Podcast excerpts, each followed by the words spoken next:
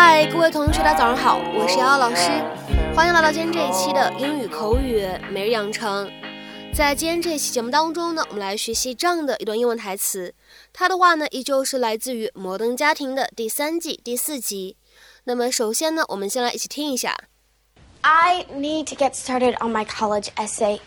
I need to get started on my college essay. 我得开始准备我的大学申请论文。I need to get started on my college essay.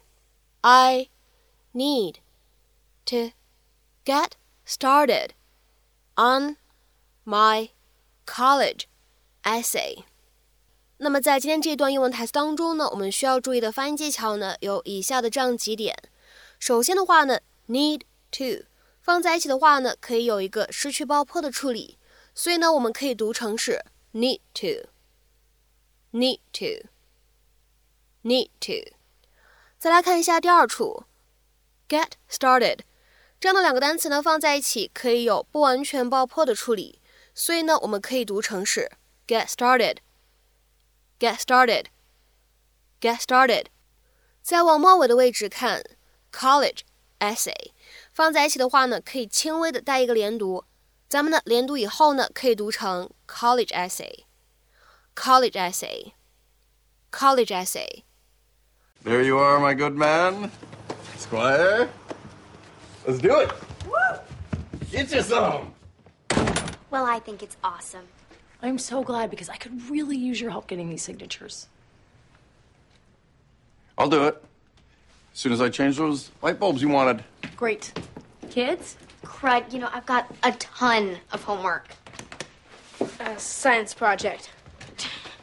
Haley? I need to get started on my college essay. You know what? Maybe I'll write it about you. You're just so inspirational. Girl power. You rock. Thanks, honey. I do rock. Stella down. 那么在今天这期节目当中呢，我们来学习这样的一个表达，叫做 get started on something。get started on something，开始做某件事情， 着手做某件事。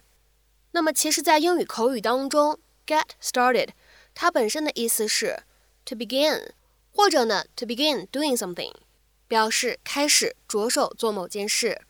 比如说呢，我们来看一下这样的两个例子，都非常的简短。第一个。When can we get started？我们什么时候可以开始？When can we get started？再比如说呢，来看一下第二个句子：You had better get started if you want to finish on time。要是你想按时完成的话，你最好赶紧开始吧。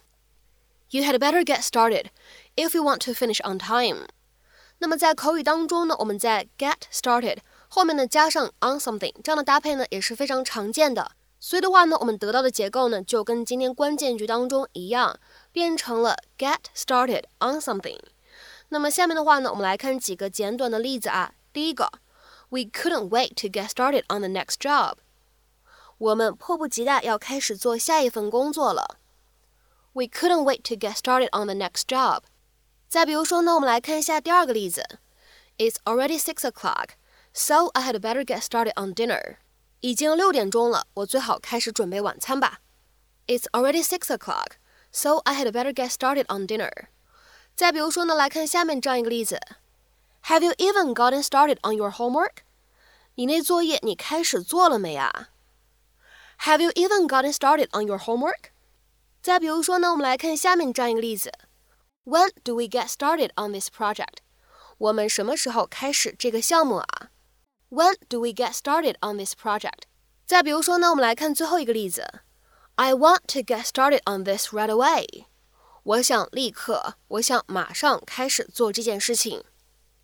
I want to get started on this right away。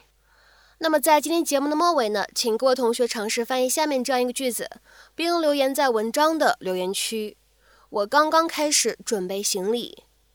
我刚刚开始准备行李。那么这样一段话应该如何使用我们刚刚学习过的 get started on something 去造句呢？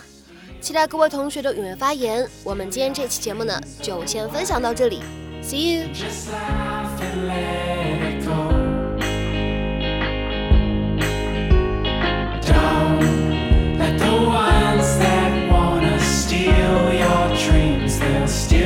dream so wide, just like.